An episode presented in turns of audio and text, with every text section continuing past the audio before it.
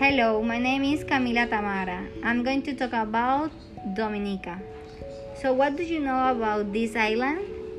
Dominica is an island and country with a land border located in Caribbean Sea, north of the Windward Island, although it's sometimes considered the south, southernmost of the Leeward Islands.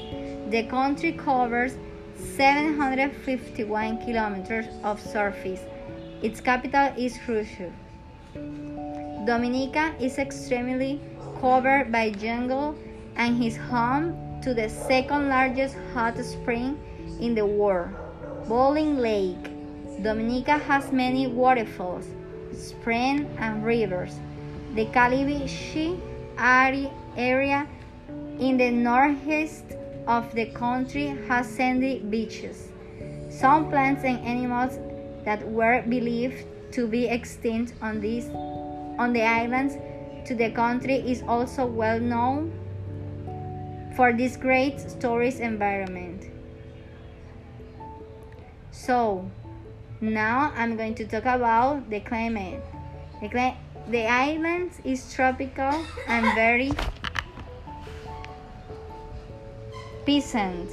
The temperature generally doesn't rise above 78.8 Fahrenheit, approximately 26 grades centigrade to 32. In Dominicans, his respective language is Spanish, and like all Caribbeans, he speaks loud, fast, and cut. The Dominican region, the majority of the population is Christian, and they declare themselves a believer in Christianity during this year. Christianity during this year. Name of my podcast Travel and Explore with Cam. About podcast pop podcast is about in relate to Dominican facts and their and respective tourist places. Live travel experiences.